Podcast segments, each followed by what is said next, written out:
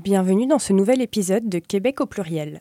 Dans ma quête pour comprendre ce que c'est d'être québécois aujourd'hui, il m'apparaissait indispensable de m'entretenir avec au moins une personne qui a choisi le Québec pour s'y établir, alors que ses origines ne l'y prédestinaient pas forcément. J'ai la chance de compter la personne idéale dans mon entourage pour parler de ce sujet, alors on s'est retrouvé dans le lieu qu'il a accueilli en 2012 et qu'il fréquente toujours, l'Université de Montréal.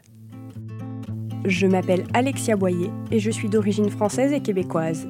Dans Québec au pluriel, chaque semaine, je parle d'identité avec un Québécois ou une Québécoise dont l'héritage culturel se trouve également à la croisée de plusieurs chemins. Bonjour Aziz et bienvenue dans Québec au pluriel. Bonjour Alexia, merci pour l'invitation. Ben, merci à toi d'avoir accepté. Et euh, on va rentrer tout de suite dans le vif du sujet et je vais te demander en premier lieu de te présenter.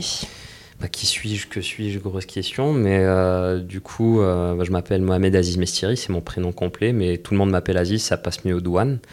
Euh, je suis en fait, je suis, je suis né en Tunisie en novembre 94, dans la ville à proximité de la capitale qui s'appelle Ariana, et dans la famille, dans la maison de mes grands-parents maternels. Et euh, le truc, c'est que, euh, en fait, certes, je suis tunisien, mais j'ai pas grandi en Tunisie, j'ai grandi en Arabie Saoudite. Parce qu'à peine euh, quelques mois après ma naissance, mon père, ma mère, en fait, et moi qui étais encore nourrisson, on a rejoint notre père qui venait de décrocher un emploi pour le compte de l'armée saoudienne. en tant qu'interprète, il, il, faisait la traduction en fait de formation euh, qui, était fait, qui était administré aux, troupes saoudiennes pour l'utilisation de matériel militaire français. Bref, ça c'est euh, guerre du Golfe, géopolitique, euh, c'est une autre chose. Mais voilà, j'ai vécu la quasi-totalité de ma vie, de ma, vie en Arabie Saoudite jusqu'à la fin de mes 17 ans, début 18 ans. Ce après quoi, je suis venu m'installer à Montréal en 2012 pour à la fois entamer mes études supérieures à l'Université de Montréal, mais aussi parce qu'on avait déjà commencé euh, une démarche en tant que d'immigration depuis les années 2000. Avec ta famille Avec ma famille. 2000, euh, donc je devais avoir quoi 6 ans. Et notre, euh, mes parents avaient déjà commencé à penser à l'après-Arabie Saoudite. Parce qu'il faut savoir que l'Arabie Saoudite, c'est pas un pays où on s'établit à long terme. Euh, même si on y reste longtemps, il y a toujours tôt ou tard un moment où il faut quitter. C'est le fonctionnement même du pays qui fonctionne avec un système de kafala, de sponsor. Vous terminez votre emploi, vous prenez votre retraite, ciao bye, salam alaikum, comme on dit. Euh, puis voilà, j'ai un peu pas mal zigzagué euh, dans mes études pour finalement atterrir en journalisme. Mais, mais voilà, c'est, si je dirais, c'est un peu c'est ce que je suis, c'est comme ça que je me présenterai au prisme euh, de l'identité. D'accord. Et justement, une des questions que j'avais préparées pour toi, c'est euh, de savoir un peu comment tu as vécu le fait de grandir dans un pays euh, dans lequel tu as jamais finalement vraiment pu être chez toi parce que tu me disais notamment que tu n'avais pas accès à l'école saoudienne en n'étant pas saoudien et que toute ta vie, c'est ça, tu avais su que tu finirais par quitter l'Arabie saoudite. Oui, effectivement, euh, techniquement, même l'immigration n'existe pas en Arabie Saoudite. On est des expatriés, au sens le propre du terme. Voilà, ce n'est qu'une relation d'emploi qui nous lie au pays, même si après, voilà, on finit par s'y attacher euh, euh, par force de par osmose. Mais pour ma part, en fait, c'est sûr que étant gamin, d'abord à Taïf, où j'ai vécu d'abord à Taïf et à Jeddah, je me suis profondément attaché à mes villes où j'ai grandi, aux endroits et aux personnes que j'ai rencontrées euh, dans ces endroits-là. Puis, de toute façon, on a dû quitter Taïf hein, certainement parce que voilà la COFRAS, qui était donc celle qui administrait les, euh, qui avait le contrat avec l'armée saoudienne et qui était un peu la raison pour laquelle mon père était en Arabie Saoudite, bah, avait fermé ses portes et avait quitté le pays. Donc d'un coup, on était un peu dans une situation de crise où mon père devait trouver un emploi d'urgence. Sinon, on perdait toute notre situation en Arabie Saoudite. Et moi, à l'époque, étant gamin, je ne comprenais pas ce qui se passait, je ne comprenais pas pourquoi est-ce qu'on euh, quittait nos amis, est-ce qu'on quittait Taïf pour aller s'installer à Jeddah, où on avait des amis, mais voilà, ça n'a pas été, c'était c'était un peu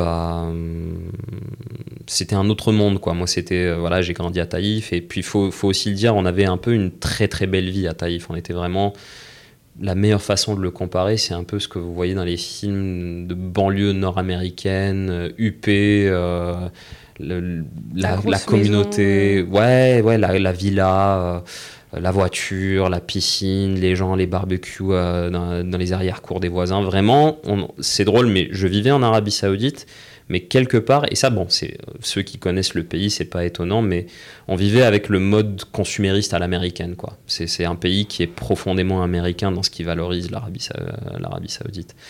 Et du coup, euh, voilà, quoi, ça a toujours été un peu, euh, plus tard, en grandissant, voilà, de comprendre qu'on est là de passage. Je te dirais que euh, tu finis par un peu te rendre compte de ce que c'est que l'immigration en fait. Euh, c'est-à-dire que c'est une euh, que tu es là tant et aussi longtemps que le pays d'accueil t'accepte.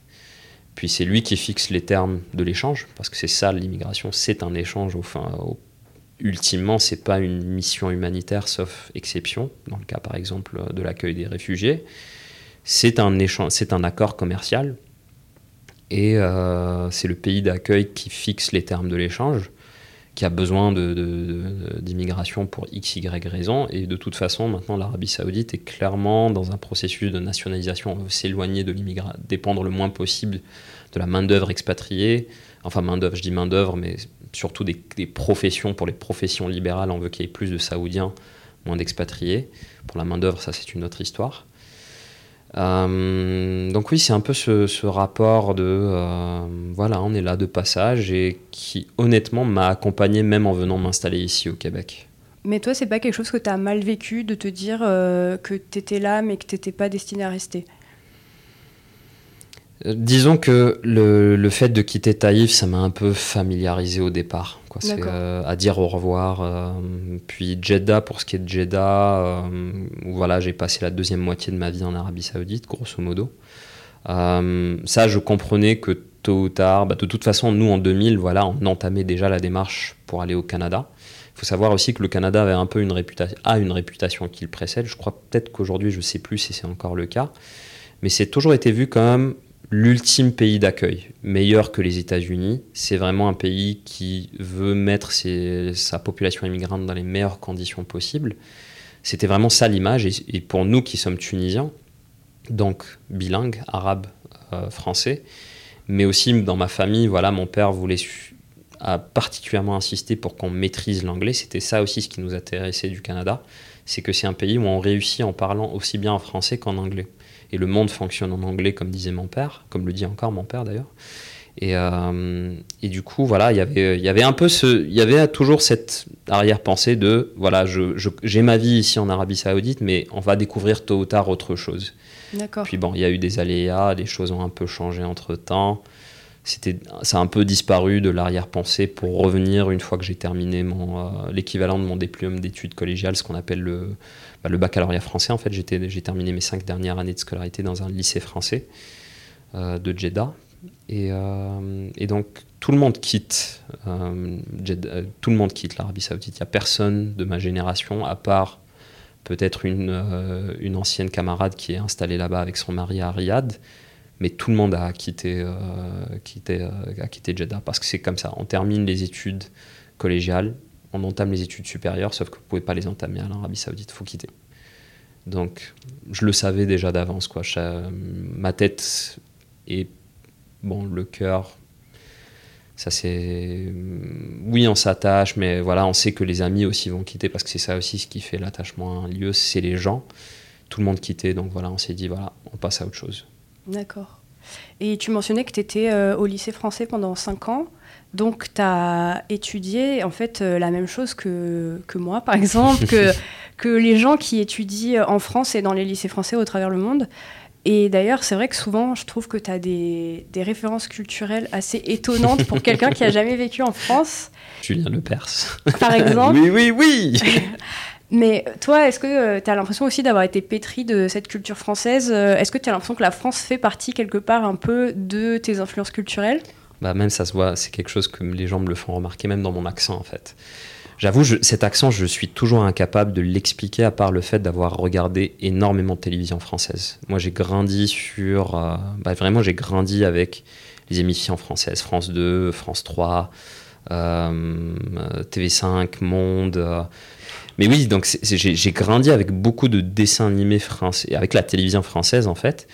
Puis même en fait, dans l'endroit, la, communauté, ce qu'on appelle un compound en fait, qui sont des sortes d'aires résidentielles fermées en Arabie Saoudite, qui servent un peu, c'est un peu des bulles pour que les expatriés qui viennent des pays occidentaux aient un peu leur ambiance en fait du pays d'origine. Donc par exemple, s'ils veulent aussi consommer de l'alcool ou du porc, ils peuvent le faire euh, aisément. Il y avait aussi une question de, on va dire, de sécurité géopolitique parce que euh, les compounds, bah, qui dit expatrié dit américain, qui dit guerre du Golfe, Osama Ben Laden, voilà. Donc euh, il y avait tout, il y avait aussi cette, cette volonté d'isoler de, pour protéger. Et nous, donc, dans cette communauté, on habitait, mais moi, j'ai côtoyé tout sauf des personnes saoudiennes. J'ai côtoyé des Français, des personnes, euh, il me semble, pakistanaises, turques. Et j'ai appris l'anglais et le français avant l'arabe, en fait. Ce qui a ah. énormément euh, mis en colère mon grand-père maternel, euh, paix à son âme, qui, voilà, quoi, pendant un été en Tunisie, il a vu que je parlais pas un mot d'arabe, je ne parlais qu'en anglais qu'en français. Et ça, et vraiment, il a dit, mais vous êtes Gauri, c'est un peu le terme qu'on utilise pour dire euh, un occidental, en fait. Vous êtes en train de le rendre un occidental. Et mon père, il a pris conscience et effectivement, il voulait quand même qu'on garde le référent tunisien. Et donc, c'est là qu'il m'avait inscrit à une école arabe. Et là, tu avais quel âge euh, à, ce moment-là? Bonne question. Je devais avoir euh, peut-être 4 ans ou je me rappelle plus en fait. Donc quand j'ai commencé ouais, Khalil. L'âge de l'école maternelle. Ouais, ouais, ouais, peut-être un peu plus tard. Je me rappelle plus, c'est vraiment vague l'âge euh, parce que moi j'ai commencé, euh, j'avais commencé aussi l'école à, la maison avec le CNED. C'était ma mère qui m'enseignait. Puis d'ailleurs. français? Euh, oui, donc ah, plat, moi j'ai commencé avec frise à plat. Je sais pas si ça dit quelque chose, euh, frise à plat. C'est une méthode d'apprentissage? Non, frise à plat c'était un personnage qui était, euh, qui, a, qui était utilisé pour justement les leçons de français. Euh, les vrais sauront aussi peut-être que. Mais il y avait frise à plat, il y avait Teigne la chauve-souris. Puis je faisais donc des. ma mère m'enseignait le français. Euh, avec le personnage de Frisa Plat. Euh, je me rappelle, il y avait une cantine, un truc avec le, un zèbre et le baobab, euh, qui était un truc épique que ma mère, chaque fois que je voulais relire la suite, elle me disait non, tu vas faire d'abord les. Techniquement, c'était un devoir, ça faisait partie du cursus scolaire, mais je voulais savoir c'était quoi la suite de ce truc scolaire, mais elle me, donnait d'autres trucs à finir sur le ah. plan scolaire pour avant qu'on arrive à la fin. D'accord. Bah, le chantage, la carotte ah, du bâton. Ah oui, mais sauf que là, c'était ce qui m'intéressait, c'était un. Techniquement, c'était un bâton qui m'intéressait, puis c'était un autre bâton qui faisait. Bah, bref, quoi. Ouais. Mais oui, j'ai grandi avec le, référent français, puis. Et, quelque part. Mais en fait, même les écoles où j'ai poursuivi avant d'arriver au lycée français étaient des écoles internationales, comme on les appelle mais qui avait un cursus largement basé sur euh, l'éducation française. Donc beaucoup d'histoires en fait qu'on apprenait, par exemple, c'était euh, bah, c'était ce qu'on apprenait dans le cursus euh, français. Donc je pense par exemple à l'Antiquité romaine, les accords Marshall. bref, vraiment c'était le, Et puis j'étais dans des écoles, on, a baigné dans la francophonie quoi. Et euh, j'aimerais revenir sur le, ce que tu disais en fait de ton grand-père euh, qui, qui avait euh, reproché à tes parents de faire de toi un occidental finalement. Parce que c'est vrai que toi, pendant très longtemps, ton seul passeport, c'était ton passeport tunisien. Tu es tunisien, tes parents, tes grands-parents sont tunisiens. Mais c'est le pays où tu as le moins longtemps vécu, mhm. et, et, de loin, puisque tu as vécu que trois mois. Euh, et, tu me disais une fois, je me souviens que quand tu allais là-bas, les gens te considéraient pas comme un vrai Tunisien. Mhm. Euh, comment comment c'est quelque chose que tu as vécu? Est-ce que ça as évolué dans ta manière de, de percevoir euh, un peu ce rejet finalement de, de ton peuple premier quoi?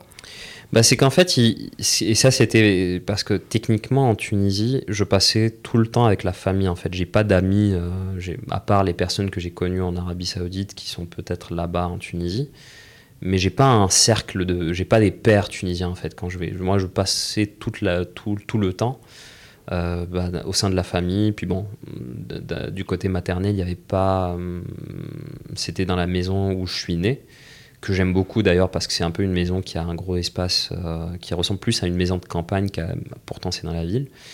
Et du côté paternel où là, il y, y, a beaucoup plus de cousins cousines, mais voilà, j'ai pas vraiment de père. C'était vraiment des membres de la famille qui disaient Aziz, toi tu es là de passage en Tunisie et tu viens pendant l'été. Euh, tu ne vis pas en Tunisie.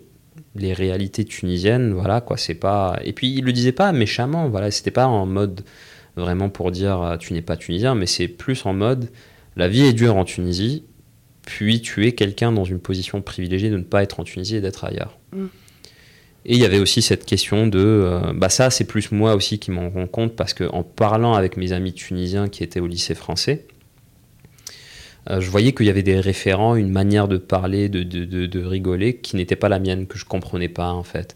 Je vous donne un exemple. Il y avait une fois, j'étais avec des potes, avec ses amis tunisiens, et j'avais utilisé le terme au pluriel de hakm. J'avais dit hakem. Et le truc, c'est qu'en Tunisie, on dit le hakm pour parler de la police.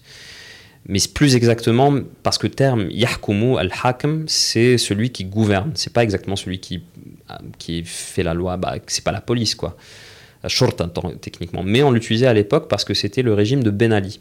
Et Ben Ali, qui était voilà, dictateur tunisien, bah, son bras musclé, son biceps, c'était la police. Donc voilà, le hakm, c'était le reflet de l'absence de la démocratie. Il faut l'utiliser au singulier. Moi, je l'ai utilisé au pluriel. Mes potes, ils, sont ils me chambraient pendant des mois et des mois et des mois sur le fait d'avoir utilisé ça au pluriel. Alors que moi, dans ma tête, quand je l'avais utilisé au pluriel, c'était pour parler des. Parce que la Tunisie a des gouvernorats, je voulais parler des gouverneurs, des différents gouvernorats. Sans j'ai utilisé ça au sens classique de l'arabe, et eux, et non, en Tunisie, ça veut dire autre chose, le hakm. D'accord. Et ils se sont, ils m'ont chambré pendant des mois. Ils m'ont dit, mais ça, Aziz, tu t'en rends pas compte. Mais si tu étais en Tunisie, ils te seraient tombés dessus. Et quelque part, ils ont raison parce que Ben Ali, c'était vraiment le classique dictature culte de personnalité. Le, même dans le langage, il fallait qu'il soit lui tout seul. Et, euh, et, donc il y avait ces moments comme ça où euh, je me rendais compte qu'effectivement j'étais pas, j'étais tunisien mais pas vraiment de là quoi. J'étais un tunisien qui vient d'ailleurs. Et euh, excuse-moi, je, je m'étale, mais la question initiale c'était. Bah, comment comment est-ce que tu vivais le fait qu'on te fasse ressentir que tu n'étais pas tout à fait tunisien alors qu'en soi euh, sur les papiers et dans ton arbre généalogique, euh, tu es tunisien? La vérité, il fut un temps où c'était quelque chose que je voulais coûte que coûte garder pour moi d'être tunisien, mais avec l'âge aussi, je me rends compte que être quelqu'un ou être quelque chose, c'est aussi une question d'habitude, c'est aussi une question de, de repères, de choses qu'on fait et de choses qu'on partage comme je donnais les cas de. certes, mes amis sont tunisiens et je parle tunisien et je suis capable de comprendre le tunisien et vraiment, j'ai pas d'accent quand je parle. Vraiment, même des fois, les gens ils me, ils, me disent Mais Aziz, quand tu parles tunisien et que tu utilises des mots en français, tu le fais avec l'accent tunisien. Alors que voilà, j'ai un accent français.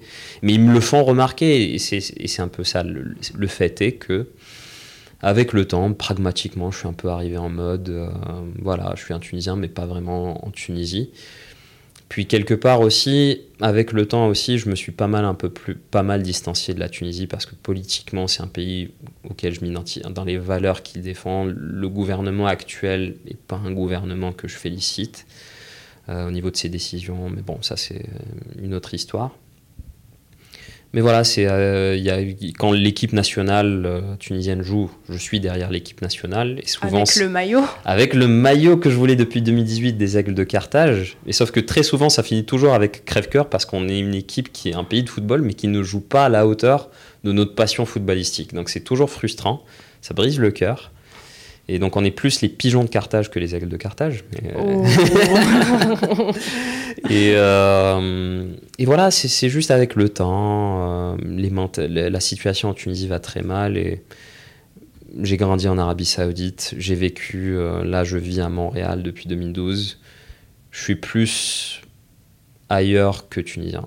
C'est un fait. Est-ce que ça me... Non, ça me blesse pas. Ça me avec le temps, euh, avec un peu quand j'étais gamin, voilà, la fierté d'être tunisien, mon pays, Houmet el Avec le temps, euh, c'est pas si indispensable à ma vie que. De toute façon, je me dis tunisien à ma façon, et puis voilà, les gens ils diront ce qu'ils veulent, mais ça mm. m'appartient ultimement. Et c'est vrai que sur le plan opérationnel, quand il y a un, humour que je comprends pas ou que j'utilise une terminologie d'une certaine façon, bah, j'apprends et puis on passe à autre chose. Mais justement, en préparant le balado, euh, je réfléchissais aux questions que je voulais te poser et aux réflexions que je voulais qu'on ait ensemble.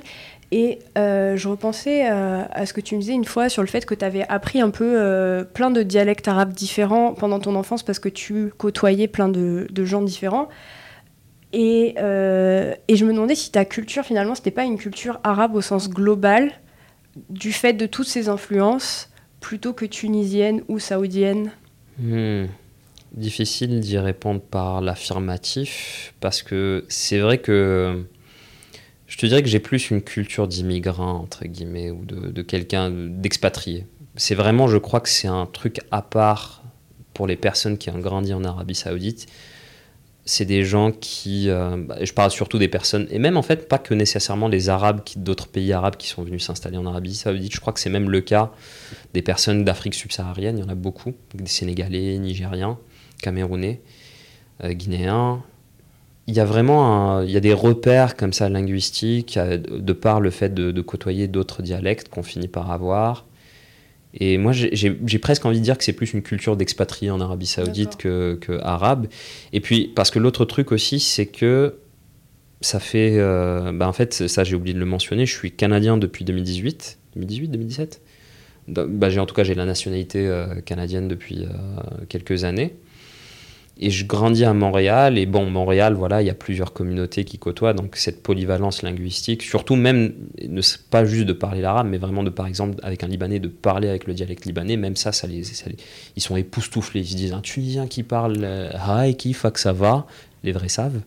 Qu'est-ce que euh, ça veut dire? C'est qu'en en fait, c'est toujours la blague en fait qu'on fait sur le, dialecte libanais, c'est que les Libanais, quand ils disent bonjour, ils le font dans les trois langues, parce que eux-mêmes, c'est un, un peuple qui est très avec la diaspora, c'est un peuple qui a appris beaucoup de langues. Il y a beaucoup plus de Libanais. Avec la colonisation aussi. Avec la colonisation aussi, c'est sûr. Mais, et, mais oui, absolument. Et, et, voilà, on dit toujours que les Libanais, quand ils disent bonjour, ils le font dans trois langues. Et c'est toujours hi, kifak, donc l'arabe, qui comment vas-tu Ça va. Ah, d'accord. Et surtout, il faut le faire avec l'accent le, ça va. Hi, kifak, ça va. et, euh, et ça, par exemple, et je crois que c'est vraiment beaucoup d'expatriés en Arabie Saoudite le savent parce que voilà, ils sont très présents aussi en Arabie Saoudite. La, diaspora, c'est une diaspora libanaise, quoi, même ici à Montréal. Donc je, dirais que c'est une culture d'immigrants en fait. c'est un truc à part. C'est euh, la culture de quelqu'un qui peut se trouver dans un autre environnement et qui voilà va, improviser avec ce qu'il a. Euh, sur le plan identitaire, j'ai du mal à dire qu'est-ce que je suis véritablement j'ai plus la facilité de dire qu'est-ce que je fais. Je suis capable de parler avec un dialecte libanais avec un libanais, je suis capable de d'utiliser de switcher au saoudien de le faire d'utiliser voilà d'être un peu en mode français bah, d'être en mode français euh, avec des, des personnes francophones. Euh, l'anglais ça, je sais parler en anglais aussi. L'espagnol c'est un peu rouillé mais voilà c'est un peu cette euh, cette polyvalence quoi. C'est et j'imagine que tu as déjà entendu le concept de Third Culture Kid. C'est-à-dire, euh, ce sont des enfants qui ne grandissent pas euh, dans le pays de leurs parents et qui, la plupart du temps, fréquentent des écoles internationales. Et donc, ça donne bah, une, euh, une, troisième culture, finalement, qui n'est ni celle du pays où ils grandissent, ni celle de leurs parents. Mmh. Ouais, c'est un concept qui illustre bien le. Parce que je suis sûr que même que ce soit les enfants de diplomates, ça doit tous être des Third Culture Kids où ils se déplacent tellement dans leur vie qu'à un certain moment, voilà,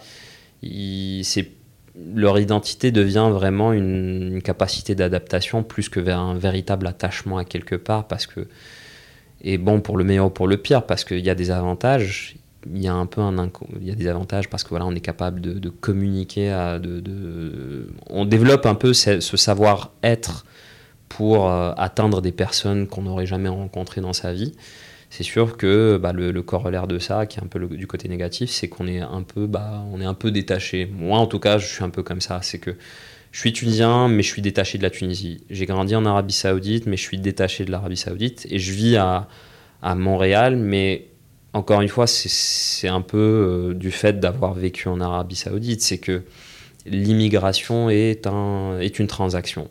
Et euh, comme toute transaction, il y a des termes de fin donc, ce qui fait que bah, si je suis quelque part, je me dis que tôt ou tard, il y a un moment où je vais pas être là. Quoi. Donc, euh, Mais maintenant que tu as la citoyenneté canadienne en soi, tu n'es plus dans la transaction. Là, tu es citoyen avec tous les droits les devoirs mhm. que ça implique, mhm. et dont le droit de rester ici pour toujours.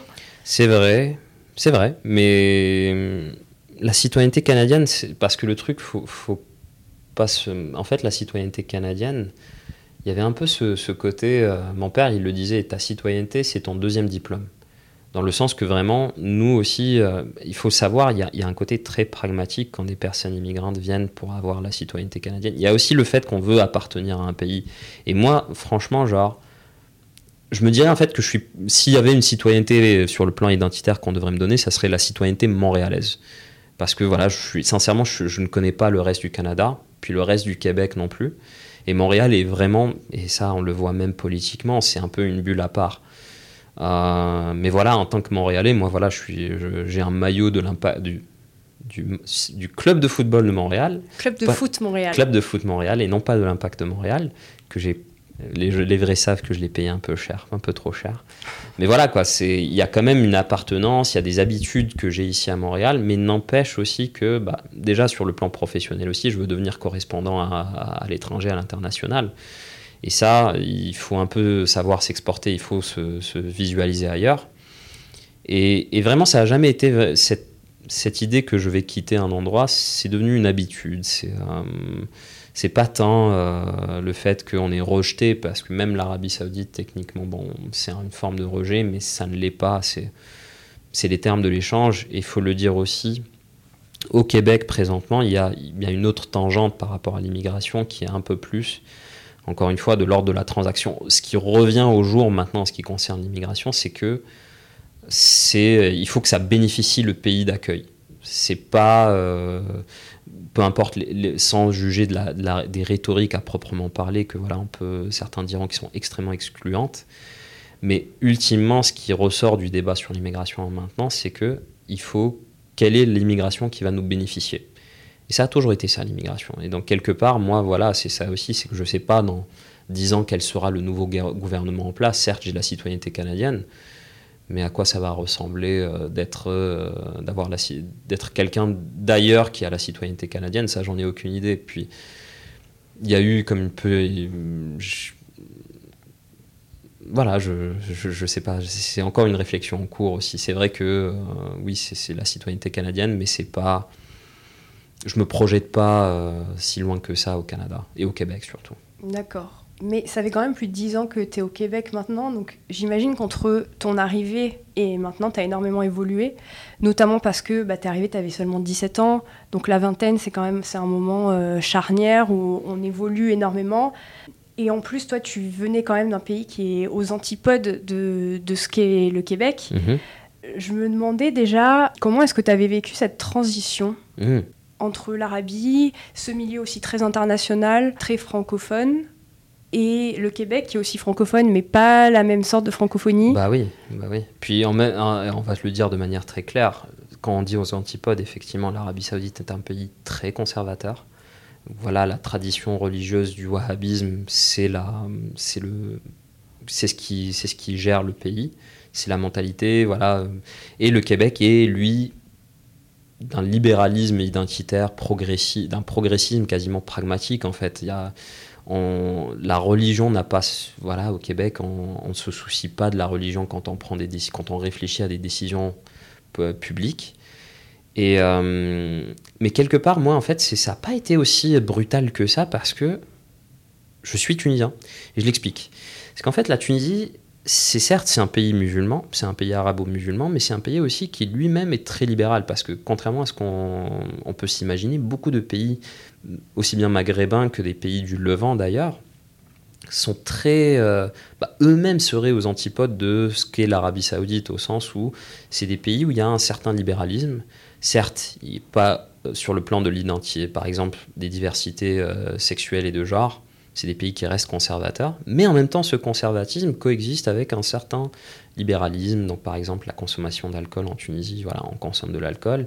J'ai un ami euh, québécois qui, lui, a vécu quelques années au Maroc, qui, lui, parlait d'une certaine schizophrénie marocaine, euh, qui est un peu cette idée que, voilà, on peut très bien être à la mosquée euh, un jour et puis le lendemain être en boîte de nuit. Mm.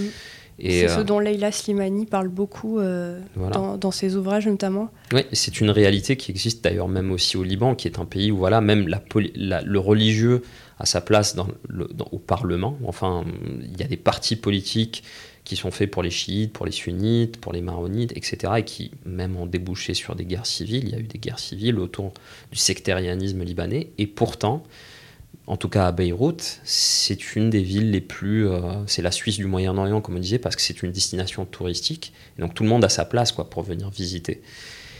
Et voilà, et donc moi, quelque part, je je savais que, on savait que quand on allait vivre, venir au Canada, on allait être dans un pays qui n'est pas l'Arabie Saoudite tout, même climatiquement, mais aussi en termes des mentalités. Voilà, parce que c'est humide. Ça, c'est un autre choc. ça, c'est un autre choc. Le choc thermique, euh, on n'y échappe pas. Mais en termes de, euh, voilà, on sait que par exemple, bah, il n'y aura pas de mosquée à chaque, euh, dans chaque quartier à Montréal. Il y aura pas, il y aura, les gens consomment de l'alcool. Euh, les gens euh, ont des relations en dehors du mariage, la religion n'est pas le truc euh, auquel on y tient. mais ça, en Tunisie, c'est un peu le cas, en fait. C'est juste, voilà, il y, a quelques, bah, il y a quelques points qui sont majeurs. Bah, par exemple, l'homosexualité en Tunisie, il y a des, c'est tabou. Il y a des endroits, il y a des espaces où c'est beaucoup plus secret et fermé. Ici, c'est ouvert, on l'accepte. Et donc, quelque part, moi, je, ça m'a pas ça n'a pas vraiment été un, choc culturel tant que ça. Je savais où, où est-ce que j'atterrissais et, euh, et, je l'acceptais aussi. C'est surtout ça. C'est parce que quelque part, ce que le Québec était que l'Arabie n'était pas faisait aussi que je pouvais venir là, m'installer et me développer, faire mes études supérieures et euh, commencer une carrière, euh, obtenir une citoyenneté, participer au processus. Ça, c'est un truc qu'on prend tellement pour acquis, mais l'idée de voter les seules élections à date où j'ai voté, c'est des élections municipales et les élections euh, fédérales. J'ai toujours pas. Est-ce que j'ai voté? Non, je pense pas que j'ai pas encore eu ma citoyenneté quand il y a eu les élections provinciales, mais j'ai participé au processus démocratique montréalais et euh, canadien.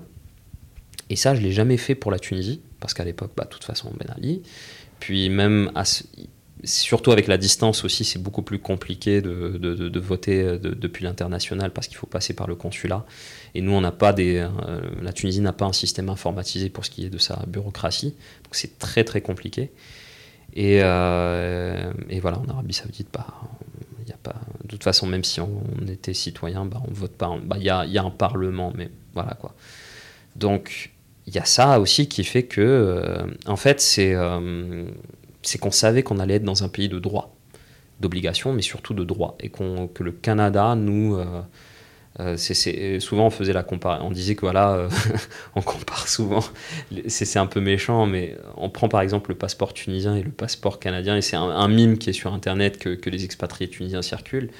Le passeport canadien, quand on l'ouvre, on dit nos armées et nos navires pour vous juste pour dire que voilà, peu, ou peu importe où vous êtes, le, le, Canada vous protégera. Je sais même pas si le passeport, j'ai toujours pas demandé le passeport s'il y a vraiment cette mention. Puis le passeport tunisien, euh, lui, quand on ouvre, bah, c'est à la perte de, ce passeport, vous devriez acquitter une amende de euh, je sais pas quoi. C'est pour dire que euh, c'est un, il y a un peu, c'est, mais voilà, c'est très très méchant et je suis sûr, de toute façon, la Tunisie fera ce qu'il y a à faire pour ses citoyens aussi, les Tunisiens d'ailleurs, mais et, et oui, c'est un peu ça. Et donc, on savait que euh, je savais que c'était le pays où j'atterrissais, puis je l'acceptais, et surtout, je savais que j'allais en bénéficier. Et donc ça, ça fait plus de dix ans maintenant. Euh, donc tu as évolué. Est-ce que tu perçois euh, qu'il y a des choses que tu fais maintenant ou dans ta manière de penser qui sont fondamentalement influencées par le Québec, par Montréal? Oui, absolument, absolument. Euh, je fais du vélo. Mon rapport à la mobilité a complètement changé. Avant, moi, je juste l'idée de prendre des transports en commun. Euh, c'est un peu, ça va paraître bizarre, mais souvent c'est des tout petits trucs comme ça quand on se dit mais bon, c'est pas, euh, est-ce que c'est vraiment, ça fait partie d'une quelconque questionnement identitaire, mais c'est des choses qu'on prend tellement pour acquis que ça passe inaperçu quand on, quand on les a, quand on grandit dedans. Mais quand on vient d'ailleurs, on se rend compte que c'est tout un état d'esprit qu'il y a derrière le transport en commun, moi, le fait de prendre le métro, il y en a en Tunisie, mais encore une fois, j'ai pas grandi en Tunisie. En Arabie Saoudite, c'est que la voiture. Et ici, j'ai une telle, j'ai développé une telle appréciation pour le transport en commun et le transport actif, parce que justement, c'est une autre manière de penser nos villes, de penser euh, l'accès aux loisirs et au commerce de, notre, de sa ville, et de, de, de, de bref, d'exister dans l'espace urbain. Et, euh, et, ça, c'est un truc, par exemple, ce qui est devenu, en étant à Montréal, c'est devenu quelque chose, surtout que moi qui habite à Montréal-Nord, bah voilà, c'est tout un enjeu de me déplacer. Ça, c'est un truc. Mais l'autre chose aussi, c'est euh, quelque part, j'ai un peu développé ce que je trouve être le sort de pragmatisme québécois quand il s'agit de euh, euh, d'accepter la diversité. Il fut un temps, je le dis clairement, en Arabie Saoudite, pour moi, l'homosexualité, c'était quelque chose de tabou. C'était pas quelque chose, c'était un interdit. Et j'arrive ici au Québec, et bon, encore une fois, je, savais que c'est quelque chose qui existe, mais c'est pas, j'étais pas en combat contre, comme beaucoup de personnes peuvent l'être. Voilà, je suis au Québec, le Québec accepte les personnes homosexuelles, et c'est cette même capacité à accepter qui fait aussi qu'on accepte les immigrants et le fait qu'ils auront des droits. Et ça, c'est, on peut pas prendre l'un et cracher sur l'autre. Sincèrement, moi, je le pense pas en tout cas.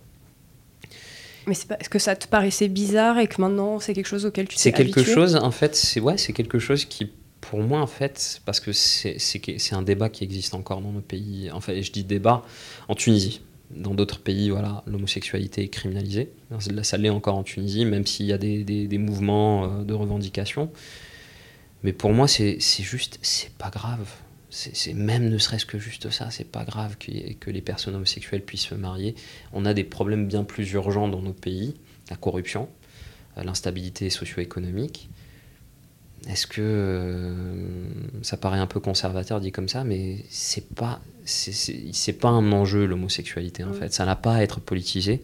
C'est des gens qui sont comme nous et qui vivent adéquatement et qui ce qui, ça leur appartient. Quoi. En fait, c'est un peu ça, c'est cette idée, ça, ça appartient. C'est plutôt la frontière, vivre et la frontière finalement entre ce qui est euh, de l'ordre du privé et de l'ordre du public. Absolument. Et ce sur quoi la société a son mot à dire ou pas. Exact, ça a beaucoup beaucoup changé. Le, je pense par exemple aussi, euh, c'est vraiment des, c'est des positions peut-être un peu, même peut-être le fait que je mentionne que c'est des choses sur lesquelles mes positions ont changé, c'est un peu limite, mais la vérité, l'avortement aussi, il fut un temps, l'avortement pour moi, c'était quelque, quelque chose qui n'était pas à faire. Puis là, je me, en vivant au Québec, mes positions politiques ont beaucoup changé.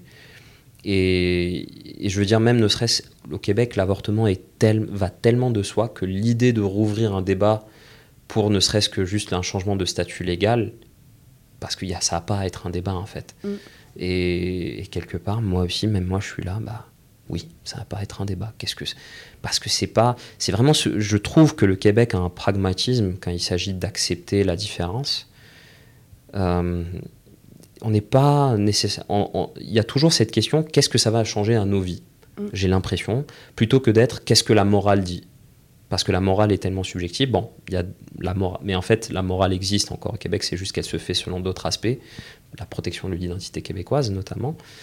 Mais pour ce qui est de la, du religieux, je me rends compte que c'est pas. Euh, surtout dans des sociétés multiculturelles où il y a tellement de diversité, ça ne peut pas être un référent euh, qui s'impose comme ça unilatéralement. Il faut le mettre au même rang que d'autres euh, considérations. Et ça, c'est quelque chose qui a profondément changé quand j'ai en vivant ici au Québec, parce que en Arabie Saoudite, le religieux est institutionnalisé. Quoi. Et, je dis bien le religieux et pas, pas que la pratique religieuse, c'est vraiment cette idée que le religieux gouverne. Et surtout, il y a une certaine philosophie de comment gouverner. Il ne faut pas oublier que c'est des régimes autoritaires. Il n'y a mm. pas de place à la différence dans, dans un régime autoritaire.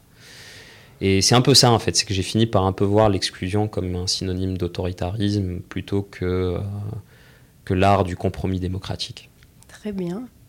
Euh, on se dirige vers la fin de cette entrevue et avant de te poser euh, la dernière question, euh, qui est celle que je pose à tous mes invités, je voulais d'abord te demander s'il y a des sujets qu'on n'a pas abordés et que tu aurais aimé aborder. Bah, c'est que l'immigration est difficile en fait. Ça, c'est un truc, je pense que peut-être les gens, surtout dans la classe politique, on a l'impression que c'est un privilège. quelque part, c'est un privilège de pouvoir se déplacer et d'avoir l'opportunité de côtoyer, d'être là dans un pays. Mais il faut pas oublier que ça vient à un prix énorme pour des gens. C'est euh, une grosse expérience de déclassement pour des parents qui viennent s'établir, bah, ils, perdent, ils perdent tout un réseau, de, un, carnet de contacts, ils perdent une situation professionnelle, ne serait-ce que pour l'opportunité que leurs enfants, que la prochaine génération puisse bénéficier et se construire dans un pays qui est plus euh, clément. Parce que c'est ça, nos pays malheureusement ne le sont pas. Et et, le, et moi, à vrai dire, c'est un peu ça, c'est qu'il y a beaucoup de discours en ce moment dans la, sphère publique qui, qui continuent d'alimenter ce côté, hein, j'ai envie de dire, cynique de l'immigration. Ce côté, justement, c'est pour ça qu'il n'y a pas d'attachement pour... Tu me posais la question sur le... maintenant, j'ai la citoyenneté canadienne. Au fur et à mesure que le temps avance, que, euh, que les débats prennent la tournure qu'ils prennent sur euh, la sphère publique en ce qui concerne l'immigration, je deviens... Même moi, je deviens plus cynique. Je suis là, bah mon acceptabilité dépend de ce que des termes de l'échange. Ça restera une transaction. Et, je, ne pense pas être le seul qui finit un peu par ce rapport un peu détaché, justement, où on se dit que ça reste une transaction ou euh, l'immigration. Même si on s'attache à un endroit, on s'attache à ses habitudes, on s'attache à une qualité de vie. Mais là encore, c'est des choses qui sont très matérielles. Moi, je me rends compte, même au fur et à mesure que l'échange avance, que mon, mon identité est très matérialiste quelque part. C'est euh, là, c'est mes habitudes, mais en même temps, bon, c'est des choses qu'on prend pour acquis, mais qui ne le sont pas. Donc, je sais pas. Euh, je laisserai les, auditeurs et les auditrices juger. D'accord. Et euh, donc la question, l'emblématique question qui clôt toutes les entrevues de Québec au pluriel, ce serait quels sont les objets culturels qui incarnent ta culture à toi, Aziz Mestiri Des objets donc au sens le plus large euh, Oui, donc ça peut être euh, bah, de la musique, de la littérature, mais de la gastronomie, des traditions, euh, voilà. Bah, je vais dire le football. Étrangement, je le prends vraiment comme un objet culturel parce que le football, en fait, c'est, je pense que c'est le sport de l'immigration, en fait, au sens où, effectivement, les immigrants, ils sont les, c'est les plus de personnes qui le pratiquent, mais en même temps, c'est qu'aussi, c'est qu'avec le football, c'est un peu ce que je, fais quand, avec les langues. C'est que c'est un langage qui permet de, rencontrer des personnes d'horizons différents et euh, vraiment voilà euh, d'être sur un terrain voilà de, côtoyer des personnes euh, de tous les horizons. Africains arabes caucasiens québécois pur laine et, et, je dirais que voilà ça c'est un truc qui me qui, qui, qui en fait, je trouve que ça me, ça me rattache pas mal à Montréal et aussi ailleurs. ailleurs. Donc c'est vraiment quelque chose qui est, mais de manière très positive en fait. Euh, je dirais à ça. Est-ce que tu euh, jouais déjà au foot euh, en Arabie? En fait, bizarrement, non. D'accord, donc tu as commencé en arrivant à Montréal J'ai commencé, c'est vrai. Mon, ma relation avec le football a commencé ici, à Montréal, dans des salles à Père Market, pour être plus exact, dans des petits terrains de Père Market. Et depuis, c'est devenu une, une histoire d'amour. il y a ça. Il y a peut-être la cuisine mais de la cuisine de manière générale parce que j'ai un rapport très, euh, on va dire, modulaire à la cuisine au sens où voilà, j'aime mélanger un peu des techniques, on va dire, plus européennes avec euh, des épices plus maghrébines par exemple. Donc faire un mirepoix et puis rajouter de la harissa dessus. Mmh. Un mirepoix, donc euh, carottes, céleri, oignons, ouais. les vrais La base de la soupe. Voilà, la base de la soupe, de la bolognaise. Voilà, je mets mon petit twist. Je dirais que ça aussi, ça me, voilà, c'est ce côté, voilà, qu'est-ce que prendre des, des, des, outils, une boîte à outils et piocher dedans pour faire quelque chose de nouveau je dirais mes amis, je sais pas comment le, dire, mais mes amis, mais, c'est des objets culturels. Non, c'est pas des objets, mes amis. je sais pas si on est d'accord pour être qualifié d'objet. Bah, de sujet culturel. Non, même là, c'est pas, c'est pas meilleur, mais mon réseau, mon réseau en fait, c'est un peu le, mon réseau de, de personnes que je connais et je dis réseau, mais c'est vraiment mes amitiés, en fait. Je le dis plus comme ça, parce que réseau, ça, ça sonne très euh, bonjour, profession, euh, oui. Euh. mais non, c'est vraiment. très professionnel dans le réseau. Non, non, c'est vraiment mes amitiés. Mes amitiés viennent du monde entier, quoi. C'est, je pense que c'est quelque chose qui symbolise aussi ce que c'est que culturellement le third world country kid, comme, comme tu Culture. culture kid. c'est le fait que voilà, il connaît des gens d'ici, de là-bas et de, de, de, de là-bas. Et puis. Très bien. Eh bien, ce sera le mot de la fin. Merci. Et merci beaucoup d'avoir accepté euh, cette entrevue. C'était un plaisir. C'était un plaisir. Ça permet de, de, de se décortiquer un peu, je trouve. Si vous avez aimé cet épisode avec Aziz, je vous invite à mettre 5 étoiles sur votre application de balado et on se dit à la semaine prochaine dans un nouvel épisode de Québec au pluriel.